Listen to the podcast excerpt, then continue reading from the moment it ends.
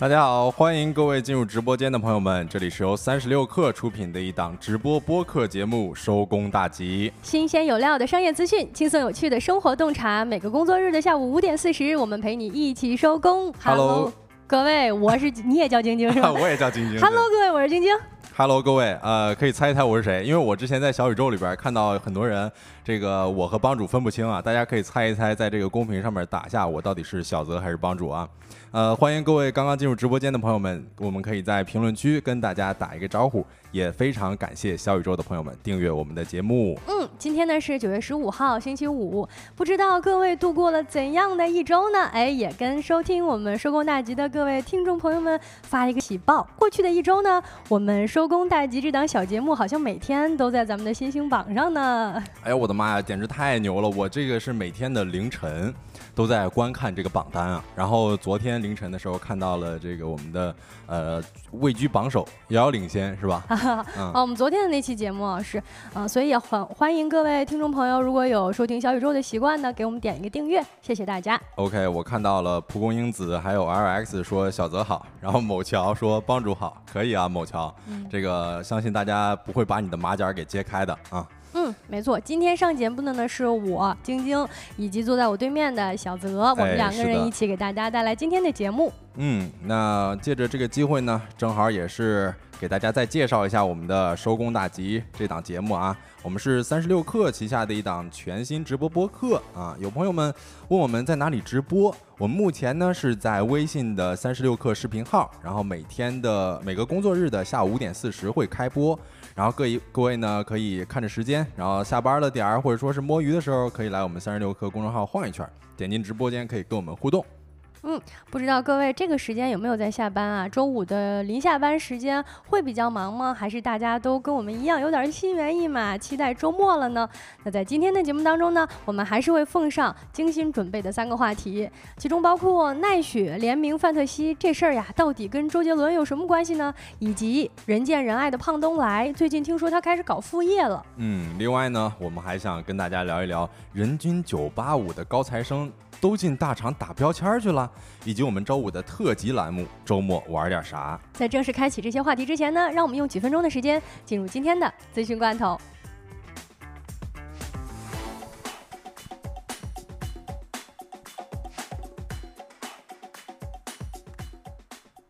Hello，各位，一起回来品尝一下今天的资讯罐头，新鲜不新鲜？来看第一条消息：中秋国庆假期游进入了预订高峰，出境游产品预订量同比增长超过二十倍。不知道各位有没有出行打算呢？昨天中秋跟国庆假期的前一日，火车票开始售卖了。我们搜索幺二三零六的平台，发现多个热门线的车票已经售罄了。比如说像北京到西安的、上海到合肥的、广州到长沙等路线，九月二十八号的车次均已售罄。哎，这里给大家补充一下，二十八号呢是上班的最后一天了。是，此外呢，还有部分线路九月二十八号的车次仅剩下无座或者硬座了。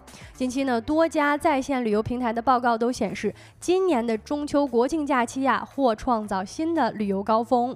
哎呀，我是觉得有点疑惑啊，就是他们这个订单同比到底是怎么增长的？因为我根本连票都订不了。它肯定它比去年同比增长超二十倍，去年那会儿咱还不能出门呢。哦，那也是。哦，回应一下网友的提问啊，说苹果 Podcast 有吗？有的。现在我们目前呢是在小宇宙，然后苹果 Podcast 以及 B 站，还有网易云音乐都可以搜到我们的这档节目。那接下来就看第二条第二罐儿资讯罐头啊，存量首套房贷利率批量调整倒计时，有银行 APP 更新查询功能。目前呢，距离九月二十五号存量首套住房贷款利率批量调整进入十天倒计时了。除国有大行、股份行、城商行、农商行相继发布降低存量首套住房贷款利率有关事项公告外，近期呢，也有多家村镇银行加入了行列当中。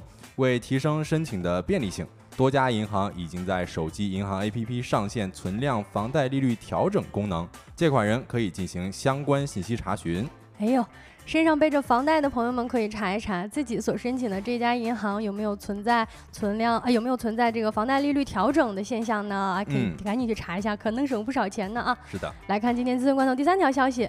星巴克创始人退出了董事会，谁上了呢？前央视主持人成为了新一任董事。美国当地时间九月十三号，星巴克的官网宣布，创始人霍华德·舒尔茨退出了董事会，终身享受名誉董事长的荣誉。随着他的退出，星巴克同时宣布了一位来自阿里的前高管张威将于十月一号起担任董事会会员。一九七零年出生的这一位张威呢，顶着哈佛学霸的光环，职业生涯呢曾经效力过通用电气。贝恩资本、阿里巴巴啊、拉尔夫劳伦等知名企业，那履历是非常的光鲜了。然而呢，让张威被大众所熟知的是他的之前的一份兼职，什么呢？在多年前曾经兼职过央视的对话栏目主持人，在呃做这个主持人期间呢，他曾经跟孙正义、李开复等重量级嘉宾开展过精彩的交流。根据公开消息呢，张威于2008年加入阿里担任高管，曾经深度参与过阿里集团的业务决策、媒体关系和企业社会责任方面的工作。而据他本人的个人微博认证资料呢，他曾经还担任过阿里影业的总裁，以及阿里集团负责资本运营的资深副总裁。哎，最新的二零二三年财年的第二季度就显示呢，星巴克在全球和中国市场都已经开始走出了受疫情影响的惨淡时光了。呃，今年第二季度，星巴克营收八十七亿美元，同比增长百分之十四点五，已经超出了市场预期了。净利润呢是九点零八亿美元，同比增长百分之三十四点七。其中，在中国市场上，星巴克单季营业收入近八亿美元，同比增长百分之十一，自二零二一财年第三季度以来的首次实现正增长。那接下来就看一下我们的第四条资讯罐头啊。那我看到很多人都跟我们打招呼，也谢谢时间一刻给我们的解释，说声音直播是的，我们这是一档声音的播客，时不时的会给大家放上一些图片，大家可以观看。那第四罐资讯罐头呢，就是来自于之前的一份回响吧，算是，就是韩国对于 LK 九十九材料的验证尚未发现传导性，将于十月公布实验结果。那韩国超导和低温学会表示，一组韩国专家继续对 LK 九十九材料进行验证测试，直到九月底呢，并将在十月底呃，并将在十月宣布全面试验结果。到目前为止，专家们的多次实验室测试没有发现这种被一些科学家声称是温室超导的材料具有超导性的迹象。嗯，来看今天资讯罐头最后一条消息，商务部回应欧盟宣布即将对中国的电动车。补贴发起反补贴调查。根据外媒报道呢，欧盟正在对中国的电动车展开反补贴调查，因为担心补贴会损害欧洲汽车行业的竞争能力。当地时间的九月十三号，欧盟委员会主席冯德莱恩宣布了这项调查，称全球市场充斥着廉价的中国汽车。这话听起来好像不是很友好啊。尽管担心中国方面会进行反击，但是他们的调查仍在进行当中，这表明他们对欧洲车企与中国竞争的能力是越来越担忧的了。九月十四号呢，针对近日欧盟领导人正式宣布即将对中国电动汽车发起反补贴调查一事，商务部新闻发言人十四号回应称，中方对此表示高度关切，而且强烈不满。中方认为，欧盟拟采取的调查措施是以公平竞争为名，保护自身产业为实，是赤裸裸的保护主义行为，将严重扰乱和扭曲包括欧盟在内的全球汽车产业链供应链，并将对中欧经贸关系产生负面影响。确实啊，你说的市场化呢？这怎怎么也开始干预起来了？哎，是。然后这位新闻发言人呢，也进一步表示说，中方将密切关注欧方保护主义倾向和后续行动，坚定地维护中国企业的合法权益。啊，我看到据说在办公室外放节目，这也太大胆了吧？难道是办公室里边已经没人了吗？那以上资讯呢，是整理自澎湃新闻、新浪财经、证券日报、新华社、红星新闻。稍后回来将进入我们的说来话不长环节。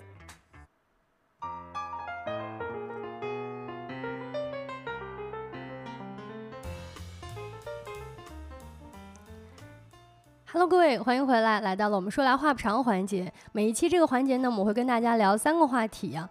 第一个话题呢，相信评论区有很多人其实已经了解到了，是应该都知道了。我们在聊这个奈雪联名范特西，嗯。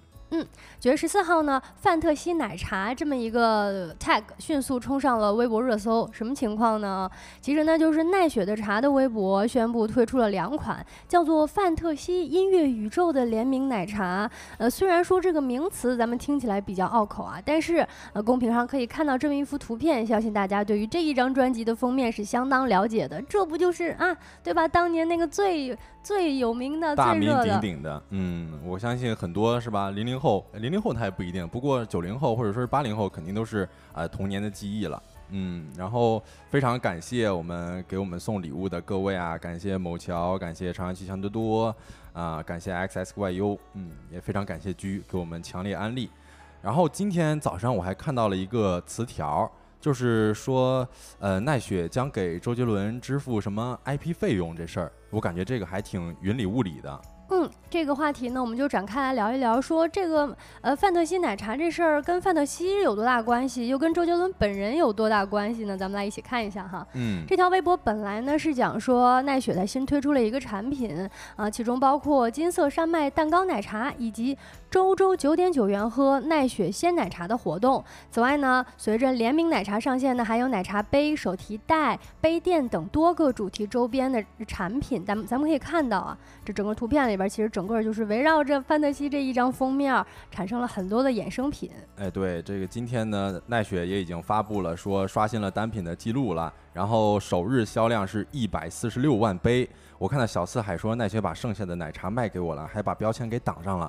呃，呃，大家买到了这个奶茶了吗？如果买到了的话，可以在公屏上打一个一，然后没买到的话可以打一个二，不知道的话也可以打一个三。嗯，值得一提的呢是，这一次随着奈雪的新品推出，实际上本身也是范特西专辑发行二十二周年的时刻。于是这一次一发售啊，咱们先不知道奈雪到底是跟哪儿合作的，可是周杰伦的粉丝们却在评论区都非常的欣喜啊，就是终于啊，是这是个我我为应援，我为。这当年好像有一次打榜的时候说周杰伦跟夕阳红那个是吧？嗯，没错。嗯，是，而且奶茶品牌跟周杰伦联动，说实话这挺合适的啊，因为我们都知道周杰伦非常喜欢喝奶茶嘛。但是这事儿它到底跟周杰伦有关系吗？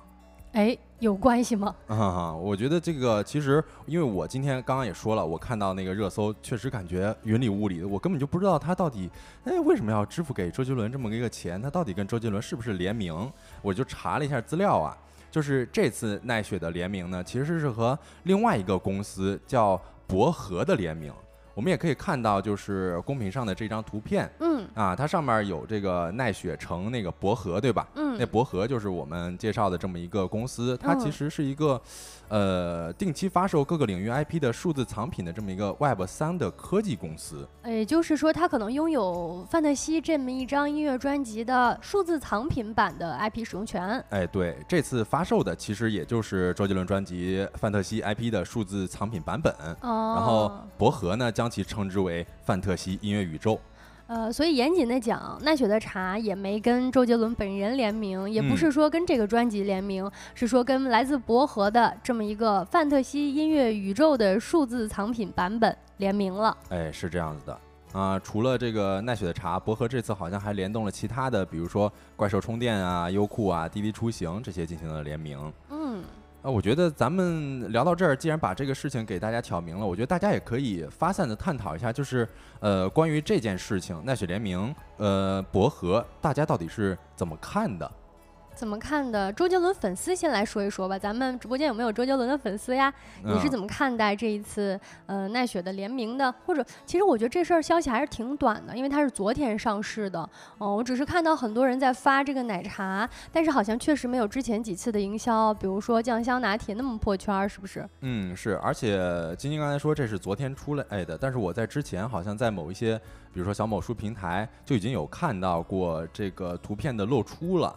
啊，然后我也看到这个，据说有有有周董的东西全都买，然后我看到有人哎打了一个一，这应该是买到了。然后我我也觉得大家如果买到的话，可以谈一谈到底对这次奈雪联名的看法到底是怎样的啊？嗯，像居其实就比较典型了，就是我们前面谈到的周杰伦粉丝那种无脑冲啊，对吧？嗯，对，因为毕竟这个周杰伦现在已经是吧。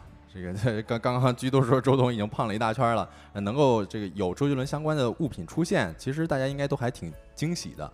嗯，主要可能也是有一种复古或者说重流行，自己年轻时候喜欢的呃偶像的专辑封面，竟然能够印到了奶茶上，所以也算支持一下哈。嗯，但是有的人啊也会觉得说，这事儿这个奈雪的茶是不是就硬蹭啊？因为你并不是真正的跟周杰伦这么一个人这么一个 IP 联名，而是跟另外一个公司他所拥有的范特西的这么一个宇宙专辑联名。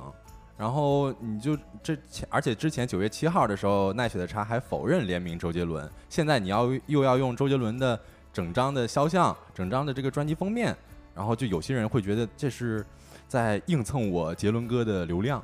啊，你你说九月七号他否认是指当时是有物料露出，然后他回应了一下是吗？哎，对，是因为之前我刚刚也说了嘛，在这个小红书上面我也有看到有一些奈雪的茶和周杰伦的这么一个联名的事儿，然后现在还保留的笔记其实就发布于九月六号了，更早的几篇可能都已经被删除掉了。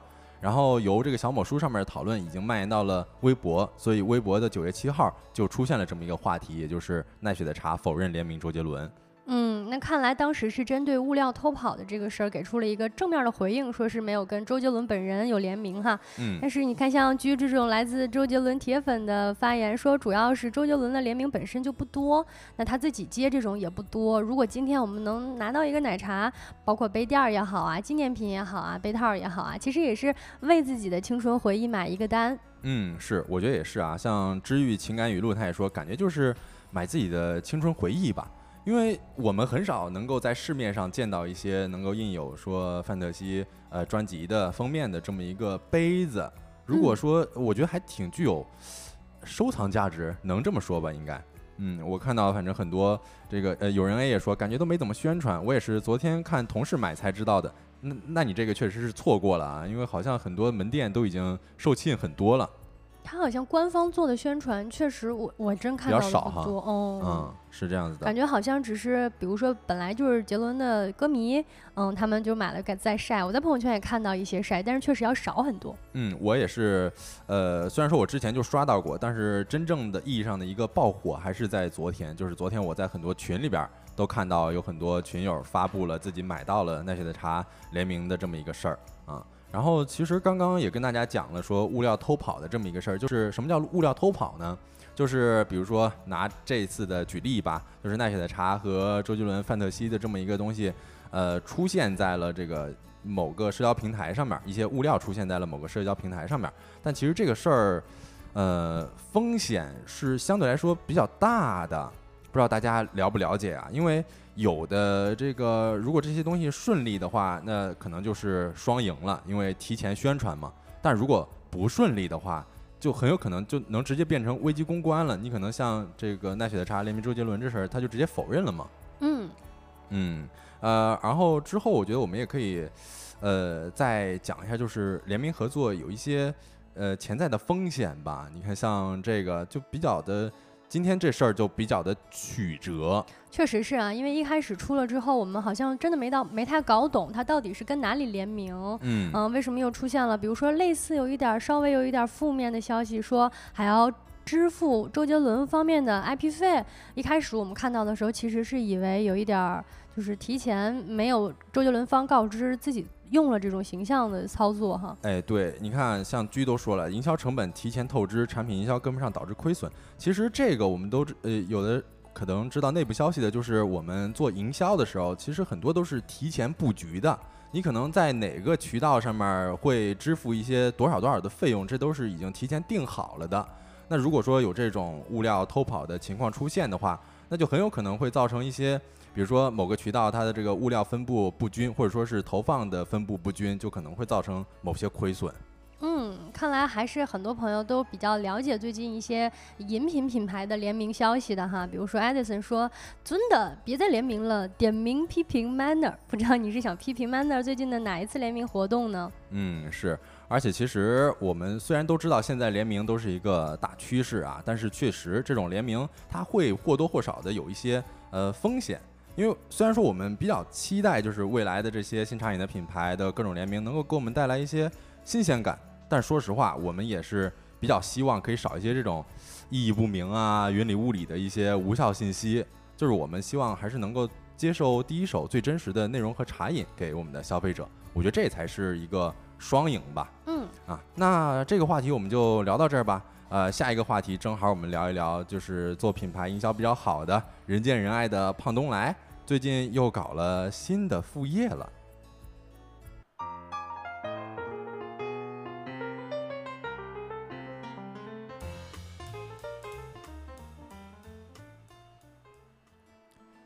Hello，欢迎回来。哎呀，回应一下我们评论区的艾森说每一次是吧？然后有人 A 说联名太多了，都麻木了。艾森说一有联名排队时间就要增加三十分钟。确实，我有的时候就会有这种感觉，因为你平常可能买一个东西，呃，都很好买。但是，一到说有联名的时候，我觉得瑞幸和茅台联名就是这么一个例子啊。嗯，但是商家狂喜啊，嗯 他就希望你能多买一点儿嘛。这不是也是因为一个新的营销事件，能够让你重新的再回到这儿买它，有一些热度还是要需要的哈。嗯，那我们就真正的进入到第二个说来话不长的环节，我们聊一聊胖东来最近又搞新副业了。我看到有人知道胖东来，治愈情感语录知道胖东来，说胖东来本来就是一本教科书啊，做的挺好的。但是我相信在座的各位可能也有一些人不知道胖东来是什么嗯啊、就是不知道的话可以打一个一，知道的可以打一个二。啊，那我打一个一吧，小泽给我们来讲一下啊，胖东来是什么。对，因为我是河南人嘛，胖东来在我们河南这边算是比较出名的啊，我就给大家介绍一下，就是胖东来它其实是一家超市，然后总部呢是位于我们河南的许昌，然后现在在这个河南省的许昌市啊、新乡市拥有三十多家连锁店，然后总共的员工呢大概是有七千多名吧。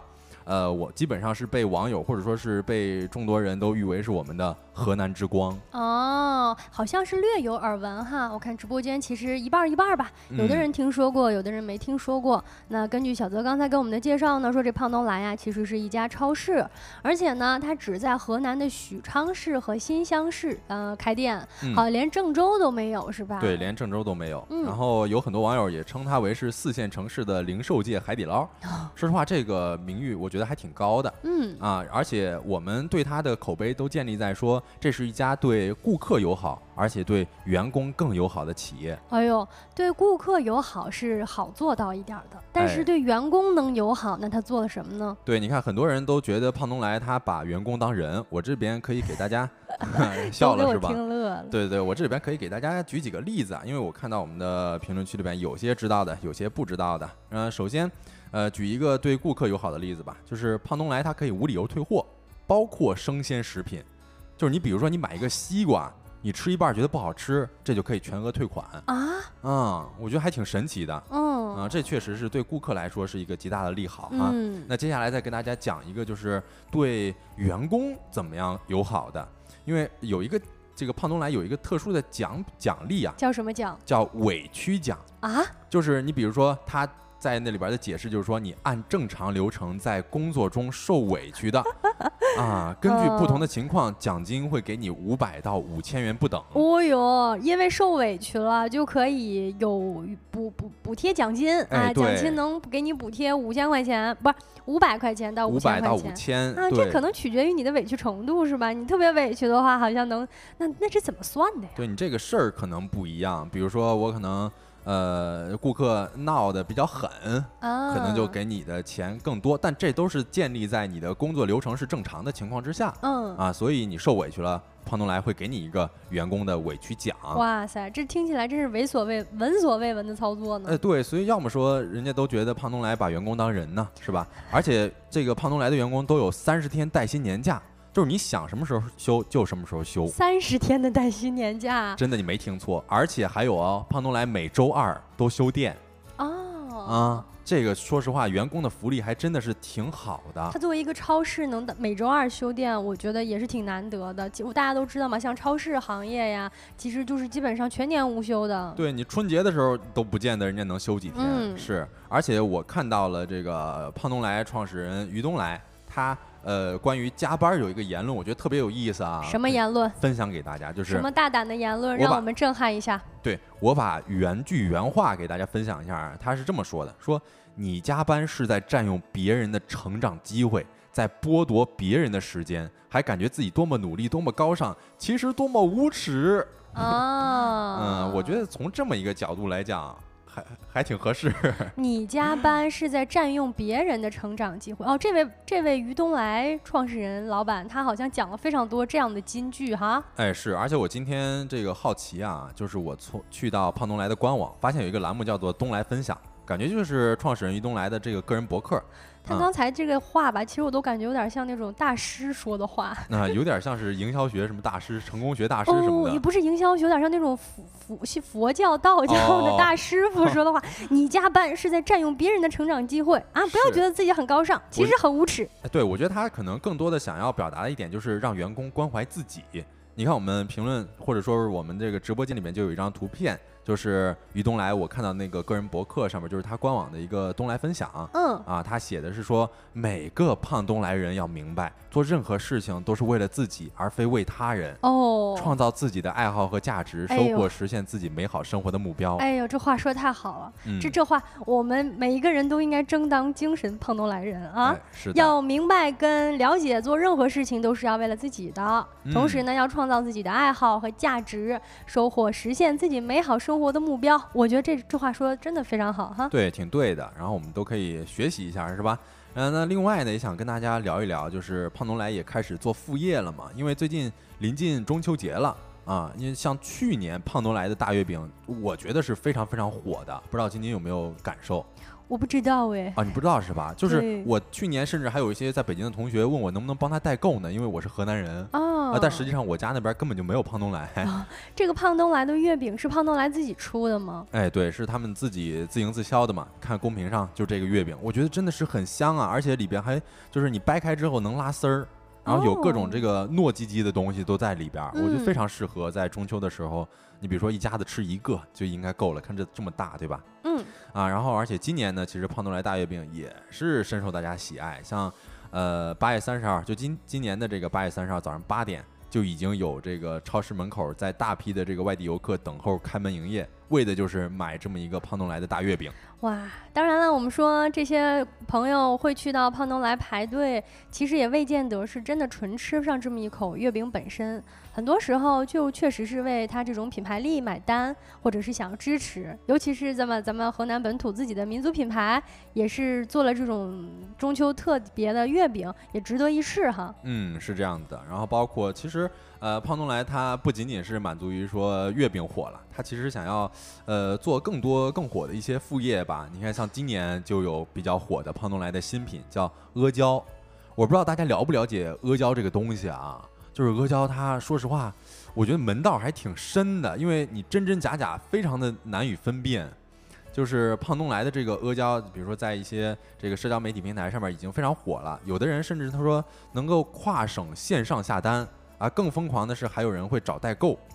嗯，看来胖东来的这些产品都挺火的哈，包括刚才说月饼，也有同学想找你代购。嗯，那今天我们看到的这个阿胶，那这阿胶，我据我了解，它是挺贵的吧？哎，是挺贵的。你看这个现在，但是呃，在胖东来的这么一个价格呢，基本上最受年轻人喜欢的就是胖东来药房里边售价八百八十八元的东阿阿胶，就是你听这个价格挺贵的哈。但实际上，它在市场上面算是比较正常的价格了啊！你比如说半斤纯阿胶加上一堆配料成品，基本上就能有两斤多，然后切出来能有个一百三十片左右。这一百三十片阿胶你可以吃大半年了，说实话。嗯，也就是说，胖东来它不仅出月饼，因为确实阿胶这成本也很高嘛，哈。嗯。它出了这么贵的产品，一样也能卖的挺好的。哎，对，而且它这个原料也很靠谱。呃，我看到艾丽亚说胖东来要开到家门口就好了。说实话是这样子的，我也非常希望胖东来能够开到我家门口，但是他不来啊，是吧？它这个再接着说回它这个原料靠谱啊，因为胖东来家的这个阿胶它有福牌的、同仁堂的，还有东阿三个牌子，它每个牌子的配料不一样，价格也不一样。然后购买的地点呢，基本上都是在自己超市里边的五谷磨坊，还有自己的药房里边，所以大家都会觉得它是相对来说比较靠谱的。嗯。就是说他自己出的产品嘛，所以胖东来还有药房是吗？哎，对，这也算是他的一个副业吧。哦，就因为他的这个品牌，说实话，你看直播间的朋友们应该都知道，就是都非常的值得信赖。就甚至有人说，呃，就不管说他卖什么东西吧，首先我是信胖东来的，因为有人觉得说，如果胖东来都不可信了，那我不知道什么东西还可信了。啊，嗯，当然当然了，我我还是建议大家相信自己吧。就是如果，呃，我也能理解，就是说这个话的人肯定是觉得胖东来过往做的非常非常多的事情，尤其是刚才小泽跟我们分享的这么多的案例，都会让你觉得，嗯，胖东来是一个非常值得信赖的品牌。是。于是这样的品牌，它旗下要开一个药房呢，实际上大家也是会很愿意去的，因为觉得它肯定不会卖那种高价药，不会坑你。对，我可以跟大家再说一个数据啊，就是我们很多人都知道，其实卖药的利润都很高的啊。但是，呃，胖东来的于东来创始人他说，其实药店挣很多钱是有点不合理的。嗯，他曾经有一个怎么说，有一个新闻吧，就是胖东来公司规定说，旗下的药店的年利润不能超过三百万。哦，也就是说，他设置了个上限。嗯，他设置了一个上限，他就是，就是我觉得有点反商业逻辑了。我们不是说越赚的越多越好吗？不是说给你设置 KPI，你必须得达到吗？哎，对啊，但是他这个很奇怪，说年利润不能超过三百万。哦，那如果超过了怎么办？你看，而且之前就有一个新闻说，之前有个医药部门负责人太能赚钱了，于东来直接把人开除了。哎呦我天，我觉得他这个做的实在是。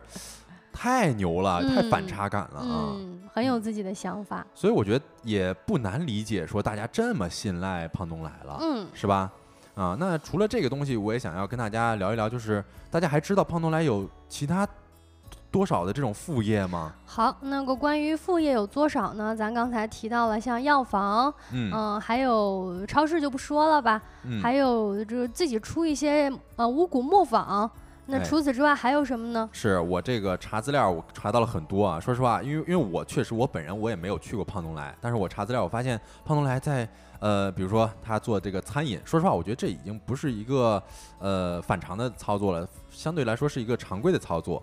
但是他做餐饮的，像东来美食汇已经拿下了，比如说许昌小吃快餐榜的第一名了。嗯啊，然后所以。呃，相当于是做的很成功了，属于是还进军了美食领域哈。对对对，另外呢，餐饮，嗯，对对对，另外我还看到胖东来他还卖自己的衣服，就叫大众服饰，然后卖衣服基本上都是一些自营的品牌吧，而且有一个点非常独特，就是它的标价很独特，就是它会把这个商品的进货价和售价都标在一块儿。你比如说这件衣服它进价是九十七，然后它的售价卖一百一十三。它就直接就标在那个标签上面，哦，主打一个童叟无欺。呃，就是说它这个价格签上面其实就写着，可能就是你能看得出来，它那个利润量也没那么高，但是就是买卖一些这种经济实惠的大众服饰品牌。嗯，是你看，据说这种企业困难的时候，他们员的员工才是患难与共。而且这个据又说他在赚大钱和做企业里边选择做个良心企业，我觉得是这样子的。你看，就拿刚刚的这个衣服的标签来讲，他把进货价和售价标在一块儿，有很多网友都说对一些不会讲价的顾客是非常友好。因为你可以明显的知道它这个利润到底是多少。不是，它这个对于不会讲价的顾客非常友好，但它能直接按照 进货价买吗？哎，当然有的哈，有的我看到有很多网友在发帖子的时候，有的这个衣服上面会标一个特价，比如说，呃，它的特价经常价格是这样子的，就是跟进货价只差几块钱。嗯，我看到了一个它的那个进货价是一百一十三点七，然后它的这个特价就是一百一十五。哦，行吧，那我让他赚这一块三毛钱吧。是，你看这个 S I Y U 是这么透明的吗？对，我觉得它确实是太透明了哈。嗯。然后值得一提的是，就是胖东来的充电宝也十分亲民。胖东来还有充电宝？对对对，它商店里边会放一些充电宝。然后就是我们之前不是总是抱怨说会遇到一些充电宝刺客吗？嗯。就动不动就十几块钱，然后你不还的话就九十九。然后但是呢，在胖东来你可以直接拿胖东来的积分来换充电宝的充电时长。所以我觉得这个还是也算是挺良心的吧。另外一个我也注意到了，就是最近不是黄金涨价势头比较高嘛，嗯，但是胖东来好像在十七年前就已经布局了黄金赛道了。哦，也就是说，刚才咱们数了这么多，嗯，餐饮、服饰、充电宝，现在连黄金金店都开，是吧？对，你看他在二零零六年的时候就成立了 DL 胖东来珠宝，并且在五年前呢，成立了自营的高端黄金品牌东来赤金，已经是深受当地人的喜欢了。嗯嗯，其实就是资料，我在找到这些资料的时候，我其实第一次产生了因为一个超市而想要去一座城市旅游的想法。哎呦啊，不知道直播间的观众朋友们有没有和我一样的啊？和我一样的可以去在直播间里边打一个一，也想跟我一样说体验一把胖东来的服务。就是，但是说实话，我也得提醒一下大家，因为胖东来它毕竟只是一个超市嘛，我觉得我们可以不用给它这么大的期待吧。你看蒲公英子都说有了是吧？就是想要 S S Y U 也说打了一，说想要因为胖东来去到许昌或者说是新乡旅游一把，体验一把胖东来的服务。但是，呃，说实话，我也在网上看到了很多因为冲动去了现场的朋友们都失望而归，因为可能你把他的期待放得太高了，就有的时候可能不期而遇，我觉得才是最好的结果吧。啊，是。啊，你看很多人，你看李小太阳，还有时间能否慢点，都打了一，可不嘛？那小泽，你给我们讲了这么多胖东来有多好，然后都给我们忽悠的想去了，然后你说也不用太期待，咱们不期而遇一下。哎，对我主要是怕大家是吧？怕大家太过于期待，然后失望而归。你看，那李小太阳说期待体验胖东来都是短视频看的，然后蒲公英子说想买阿胶，治愈情感语录说现在买东西价格虽然关注，但是更多的是良心，让我们能够感受到商家的真诚与信任。是，你看有人 A 也说了，我也觉得捧太高不太好。是，这里边我也是给大家提个醒。那我们这个话题就聊到这儿，然后下一个话题呢，我们会跟大家聊一聊那些在大厂打标签的年轻人。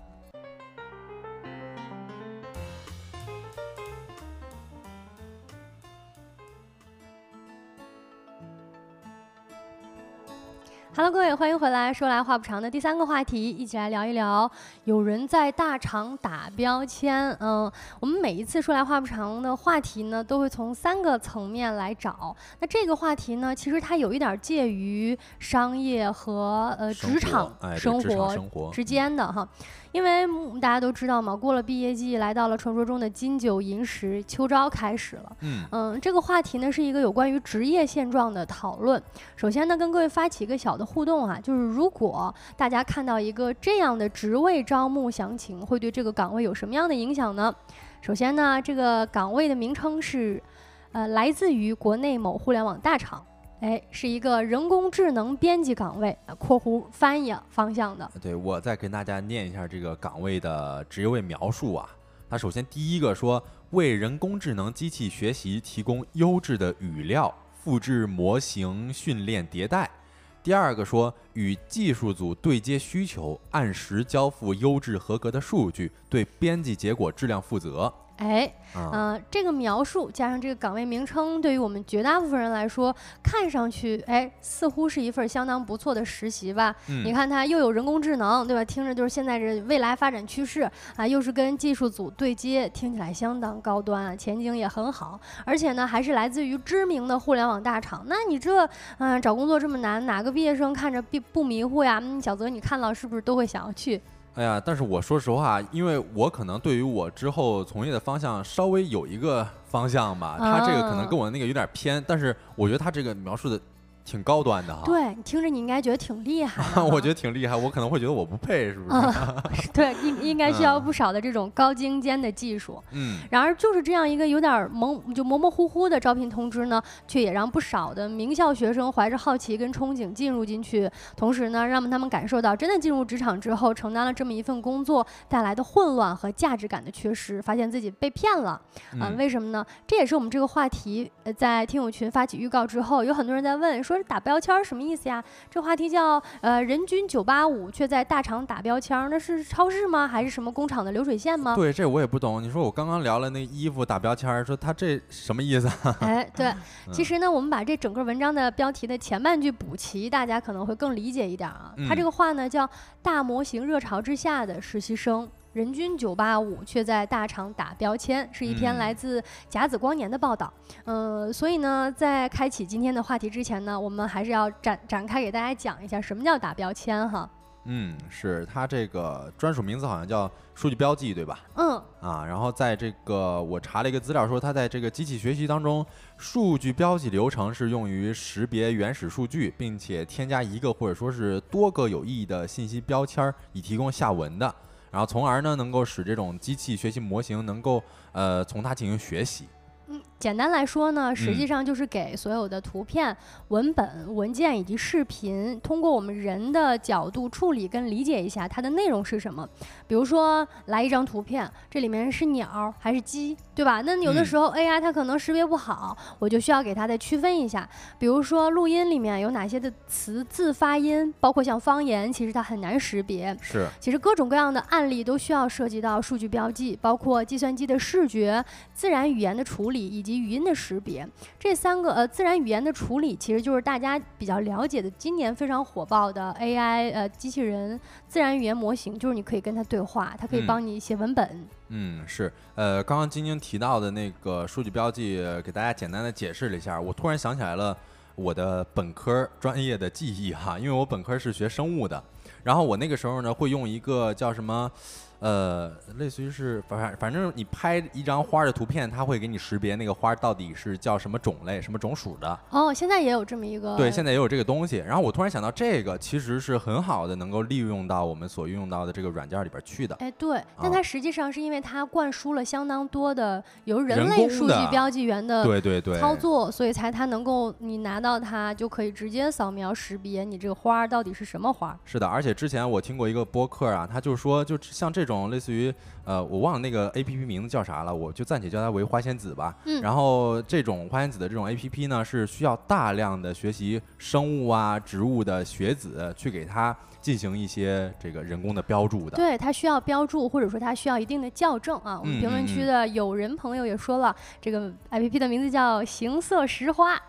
哎，谢谢你的提醒啊。嗯那接下来呢，我们来看一下，说标记数据这项工作呢，在如今大模型频发、工作量日益繁多的今天，大概是什么概念呢？我们来举几个例子啊，比如说，呃，亚马逊。这家公司呢，它为了训练大模型，使用了多少人工呢？就是呃，比如说亚马逊众包平台上，一共有五万名工人，花了两年半的时间标记出图片对象，例如气球、草莓，共计三百二十万张图片。而这些工人呢，来自全球的一百六十七个国家，大多都分布在人工成本低廉的地区。另外呢，比如说 OpenAI 这家公司了，大家更了解一点儿哈。《时代》杂志的一项调查发现，为了减少 ChatGPT 数据当中关于暴力、性别歧视和种族主义等内容，OpenAI 使用了每个小时收入不到两美元的肯尼亚劳工。彭博社也报道到，谷歌的 AI 聊天机器人，呃，由数千名合同工训练，他们呢每天根据一个问题会有三分钟的时间来审阅、标注、回答。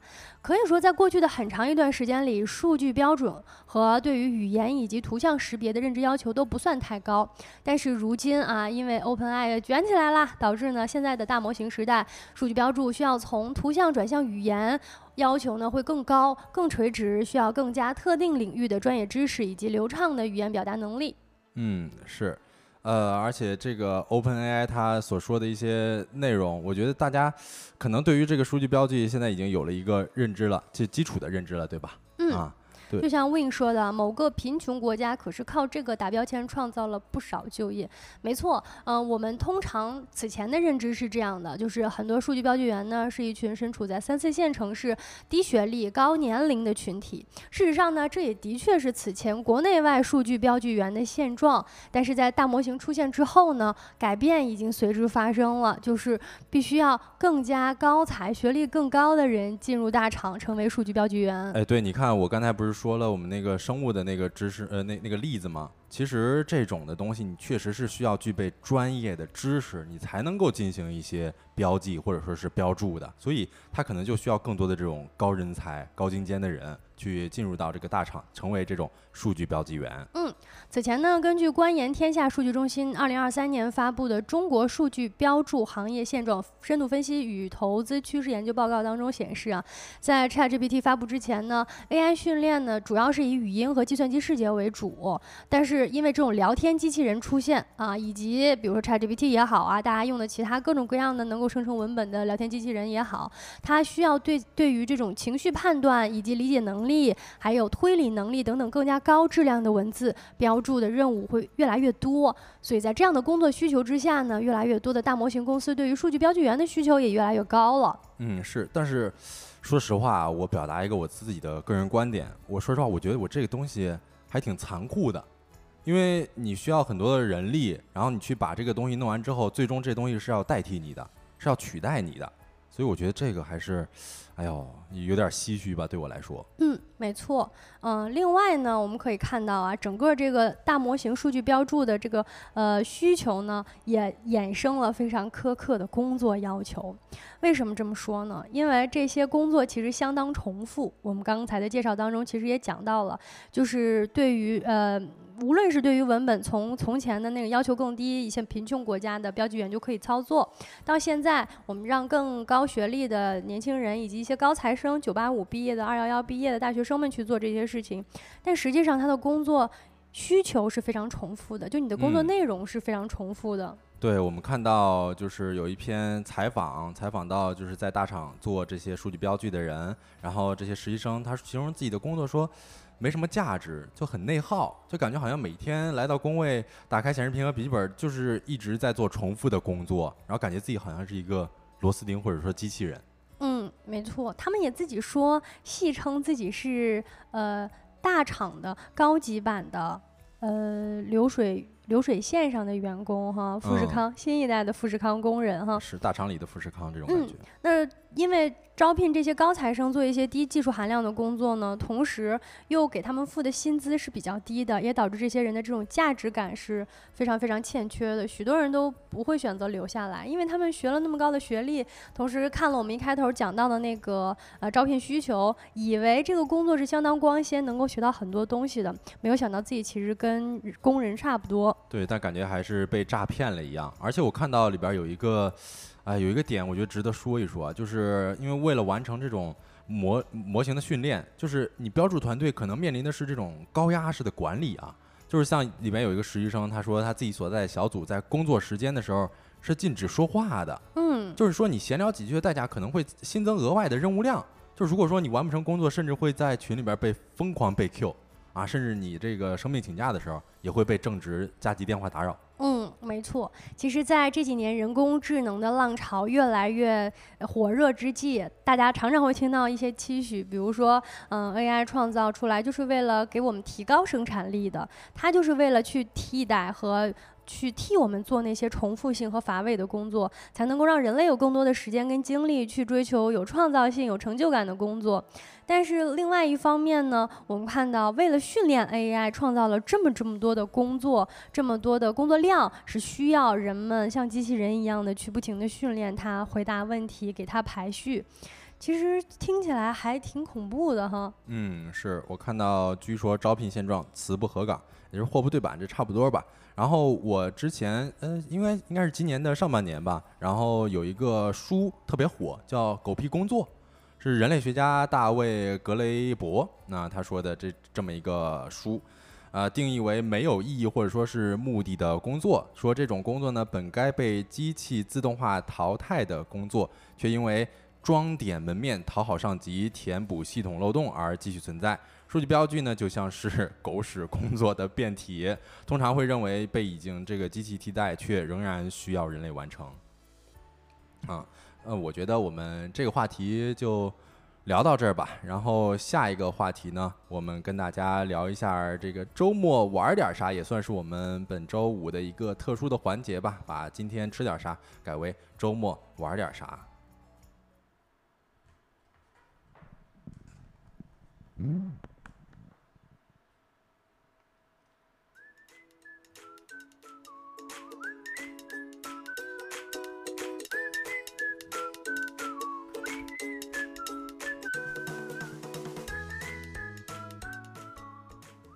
Hello，各位，欢迎回来，来到了我们收工大吉周五特别版栏目《周末玩点啥哈？哎呀，我是非常期待这个栏目了，因为我今天看到我们这个收工大吉姐妹账号的《安德烈万事大吉》里边推出来的这么一个周末放浪指南，里边有我非常非常喜欢的内容。哦，什么呢？哎，这个你先暂且不表啊，我们正式谈到各种各样的活动的时候，你再给我们讲一下哈。嗯，也跟大家介绍一下啊，这一篇文章呢是来自于我们收工大吉的姐妹账号“安内卫万事大吉”。安内卫万事大吉呢是我们一个主理人平台账号。那在这个账号上呢，我们会报道很多跟设计师、主理人以及一些原创品牌有关系的有趣的故事，以及有趣的品牌和活动。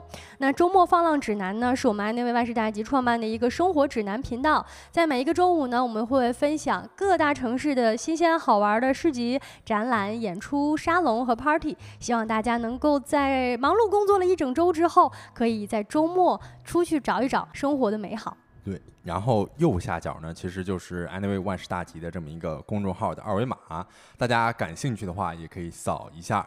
这个关注我们的万事大吉，每周五呢都会给大家出一篇周末放浪指南。嗯，先给大家介绍一下，呃，这一周的展览快讯吧。首先呢，是一个在上海市的展览，嗯、叫做 Spinside 分歧一刻永恒。这海报其实就很漂亮了。呃，嗯其实说实话，我刚才想要说的就是这么一个展览，哦我非常非常喜欢斯宾塞芬奇的这么一个展览。虽然我不了解，我是今天看到这个公众号里边，我才知道有这么一个艺术家。哦不，你看，那你刚才说那个非常喜欢斯宾塞的分歧，我以为你认识他呢。啊、我这个说的有点提前了，是吧？哦，合着是我们安内万事大吉给你种草了是吗？对对对，你看一会儿这个这这个照片儿是吧？我觉得这个粉点还有这些这个点儿，我觉得非常非常好看，好看好我一下子就被吸引到了。嗯，虽然我们人在北京，不能到上海看，但是希望可以推荐一下上海在的朋友们可以去看一看这一个展览。同时呢，虽然我们人在北京，但是可以通过这一幅小画面带来一点点艺术的熏陶，也是可以的。嗯，是，而且这次展览呢，算是在这个呃上海空间呈现的是这个斯宾塞芬奇的中国的首次个展啊。然后这次展览也带来了芬奇的全新以及近期的创作，包括一些 LED 的灯光装置啊、粉纸本粉彩和水彩绘画呀，好像这个封面就是水彩绘画的哈。呃，所以我觉得如果在上海的各位真的可以去看一下这么一个展览，嗯然后也可以这个在群里边跟我们分享一下啊。嗯，好，替我们看一看。嗯接下来第二条关于展览的快讯是北京的啊，X 美术馆三年展二零二三，名称叫做“萦绕之所”，萦绕之所，它位于北京的郎园 Station。啊真的时间过得太快了，X 美术馆都开三年了哈。哦，是嗯一直有关注这个是吗？嗯，算是作为一个备受瞩目的常设性的展览项目呢，它三年展其实肯定会这种筹备已久，而且比较重磅了嘛。因为三年作为一个周期，实际上他们呢这一次是选择对于中国当代艺术以及它整体的一个发展节律性的回顾，关注了很多新兴艺术家，啊、所以算是非常非常丰富的一个展哈。嗯，明白。我看到治愈情感语录说我在苏州也可以去，哎，我觉得确实挺方便的。你可能坐高铁一个小时以内可能都到了，然后可以随便看一看。我确实挺好看，非常非常，反正个人是比较吸引我了。就刚才那斯宾塞芬奇那个展览啊，嗯，只不过是因为我们人在北京，但是是小哥啊现在已经心系这个小展览了。是的。那我们接下来给大家介绍一下市集的环节吧。就首先有一个市集是北京市的这个朝外的 Box。然后这算是一个，比如说有设计啊、插画呀、潮流艺术，还有创新零食以及生活方式的这些新鲜事吧，叫什么 New Generation Market。哦，英英文不是很好啊，大家见笑了。没，我觉得听起来发言贼好，好吗？嗯啊，这一次的市集呢是在朝外的 Box，The Box 作为一个新开的空间，好像一直是活动不断的哈。这一次的展览是十五号到十七，也不是展览吧，快闪市集吧，相当于十五号到十七号的这么一个周末，在北京的朋友可以去看一看。呃，这一个市集上面呢有设计、插画、潮流艺术、创新零售、生活方式等等。嗯、不，它里面啊是真的有着优质的农产品品的，所以，哎，就是你看 fresh brand，就是它是把那个真的是卖这些食材做的非常的洋气呀、非常的品牌化。嗯，你看这个我们公屏上面的这张图片，都已经有这个番茄的样貌了啊！我觉得新鲜的番茄，啊，我小、因为我小的时候吃番茄都很甜的，现在可能越来越不是很好吃了。我觉得如果进入到这块儿，能够尝到一些很好吃的番茄，也挺好的哈。呃，接下来再给大家介绍另外一个市集啊，这个是咖啡市集。这是不是离咱还挺近的？在这个北京市的 UCP 恒通国际创新园儿嗯，啊，它这是一个咖啡市集，说叫一万种咖啡秋市。这咖啡市集呢，不仅是有美食、咖啡，还有各类的酒品。啊，他说一杯美酒在手，三两好友在侧，开怀大笑进行吐槽。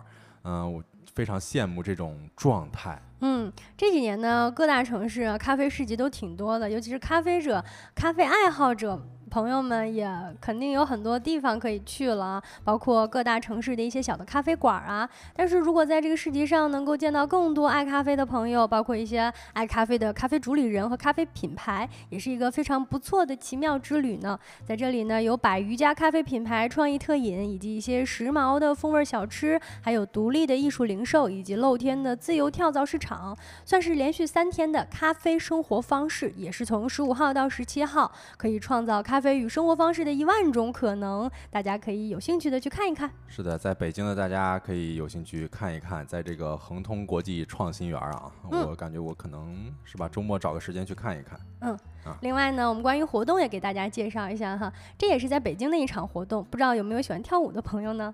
哎呦，说实话，我前几天还去学了学跳舞呢，哦体验了两两两节课啊。嗯，但它这个是劲爆跳舞派对，叫 disco 是吧？宝丽金 disco 哎，看着是相当的热闹了。嗯、我作为一个爱人，有点不太敢去。是，而且你好像得弄一些呃复古的装扮，哎，可能也不用，它是在就是这种曲风是比较复古的，然后你可以尽情的摇曳，对吧？你让让你的这种思绪穿越回呃港剧的场景。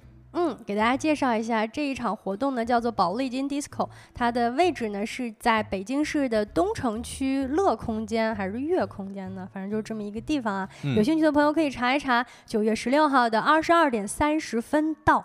凌晨一点三十分啊，本周六晚，大家可以喜欢跳舞的，或者喜欢交朋友的，或者纯属喜欢复古港风的，都可以从这个地方穿越到巅峰时期的港剧场景。哎，是这感觉跳的还挺嗨的啊，直接截止到一点一点半，凌晨一点半啊。嗯，纯属开 party。嗯，那最后呢，再给大家推荐一个书影音吧。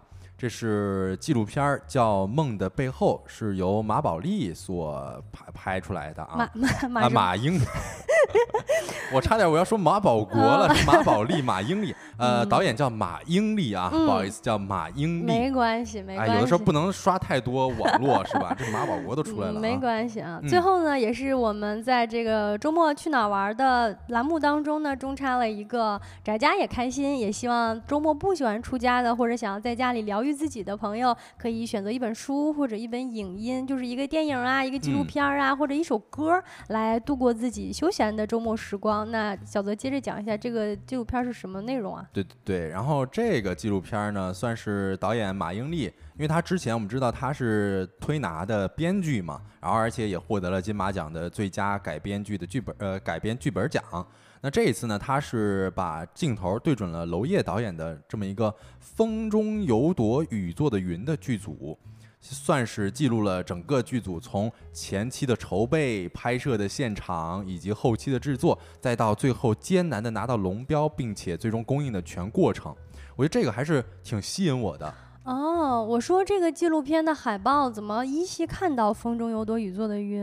嗯啊，如如这是一个什么时候上映的呀？啊，应该也不算上映了，就是他其实把这个纪录片给公开出来了。嗯，这个应该是二零二三年的一月二十号公开的哈。啊啊、而且我觉得这个刚刚的介绍说前期筹备到拍摄到后期制作再到拿龙标，嗯，这个为什么说很吸引我？因为你可以知道一部电影它到底是怎么诞生的。是的，啊，而且然后、至于情感语录说马保国出来没事，你别腿腿抖就行。我直接给大家来一个松果弹抖闪电鞭啊，不是这个，就是如果大家想要了解电影的制作，或者说是一部电影到底怎么产生，我我觉得真的是可以去看一看这么嗯一部纪录片。嗯，我已经买好了，我打算呢周末就看一下这个纪录片，听起来非常有趣。嗯，好像在小破站好像也能看啊，嗯大家可以有兴趣的去看一下。嗯嗯那今天我们节目到这里也差不多进入尾声啦，不知道各位有没有觉得饿啦，或者是迫不及待的想要下班去度过自己愉快的周末时光？毕竟周末是从周五的下班就开始的。嗯，最后呢，我们也在左下角弹出了下周一直播的呃直播的预约框，也希望大家预约一下我们收工大吉这档节目。我们会在每一个工作日跟各位每一天都陪伴大家，带来新鲜有料的商业资讯以及轻松有趣的生活洞察。